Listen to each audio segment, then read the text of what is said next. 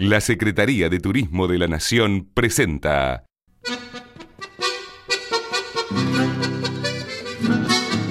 Nuestros ríos, un programa de bien público que impulsa la protección de los peces y los ríos en beneficio de las economías regionales a través de la pesca deportiva.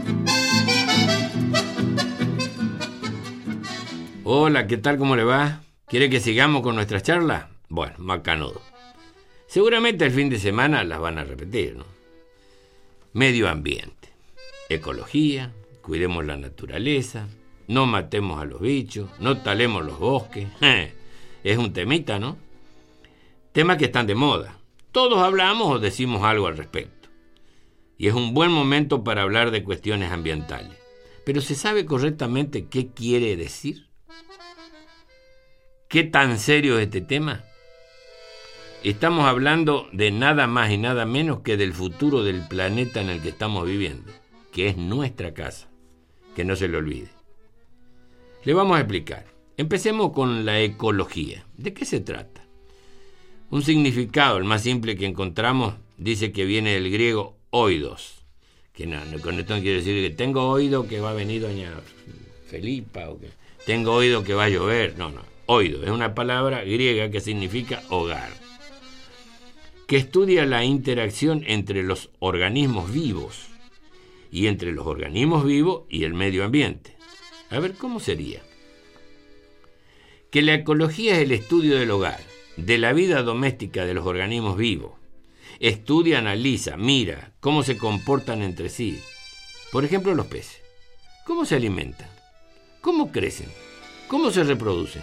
¿Cuándo ponen sus huevos? ¿En qué momento? ¿Dónde? Etcétera, etcétera, etcétera. Luego también cómo se relacionan con otros organismos vivos. Por ejemplo, siguiendo con los peces. Nosotros lo de la orilla del río le decimos pescado, pero todavía no está pescado. Pero le decimos pescado. el dorado, por ejemplo. A ver, ¿cómo se relaciona con el sábalo? Todos sabemos que el dorado se alimenta de las larvas del sábalo. En realidad, no todos lo sabemos. Lo estamos contando nosotros, porque también lo averiguamos. Y finalmente, siguiendo con el ejemplo de los peces, o de los pescados, como usted quiera, ¿qué le pasa con las lluvias?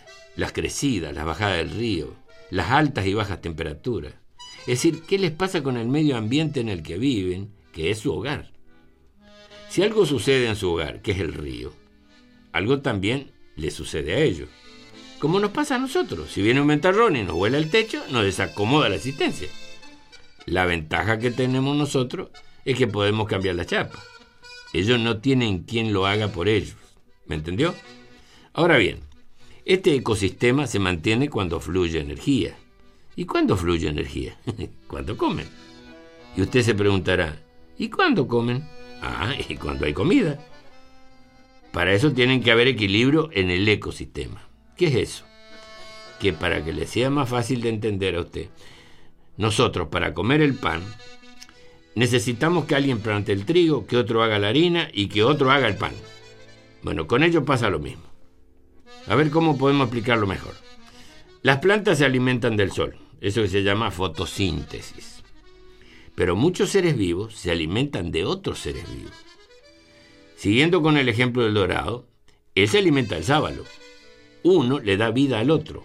Ahora bien, si nos quedamos sin sábalo, por la pesca indiscriminada o las aguas contaminadas. También nos vamos a quedar sin dorado. Ahí se rompe la cadena, ¿lo ves? Toda la naturaleza es una cadena, o mejor dicho, es una cadena que se une a otra y a otra y a otra conformando una red. Y se rompe o desaparece un eslabón de la cadena, ya sea arriba o abajo, se corta la energía y ahí hay consecuencias. Algo va a pasar. Le tiro alguna cifra. Hay 2.000 millones de hectáreas de bosques y se están tumbando entre 11 y 15 millones de hectáreas por año. Y por año se desmonta a razón de 50.000 kilómetros cuadrados en el mundo por año. En esos bosques hay un montón de especies que desaparecen. ¿Estamos? Pero yo le estoy hablando nada más que del río. Vaya prestando atención porque esto lo podemos arreglar entre todos. A veces sucede algo pequeño, imperceptible, no se ve a simple vista, en el corto tiempo, pero en el largo plazo, quizá meses, años, se produce un cataclismo, un desastre biológico. Para que me entienda, hay ya arriba de 400.000 especies que han desaparecido de nuestra región. 400.000 especies. No le hablo de peces, le hablo de especies de, todo tipo porque hemos ido talando los bosques donde vivían un montón de, animales que vivían de, de la selva y del monte. Nuestros abuelos decían que la naturaleza era inagotable. Y ya los nietos sabemos que no es así. Los recursos naturales pueden desaparecer, pueden degradarse.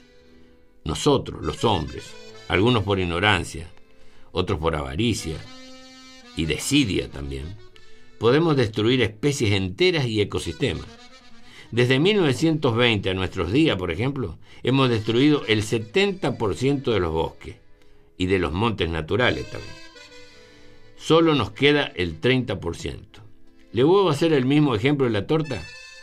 Nos queda un pedazo de la torta que eran tres. ¿Se acuerda? Un solo pedazo nos queda. A propósito, usted sabe que escuché, no quiero que mis hijos y nietos vivan en una gran playa de estacionamiento. ¿Y usted sabe que es una gran verdad? Pero usted también sabe que estamos caminando hacia ahí, ¿no? Tener conciencia del presente es ir tomando conciencia del futuro. Si después de haber escuchado estas razones, usted se da cuenta que está siendo responsable de la rotura de algún eslabón de esta cadena, tire el cortafierro y el martillo ahora mismo, mi amigo. Sus hijos y sus nietos se lo van a agradecer. Pero mañana seguimos. ¿eh?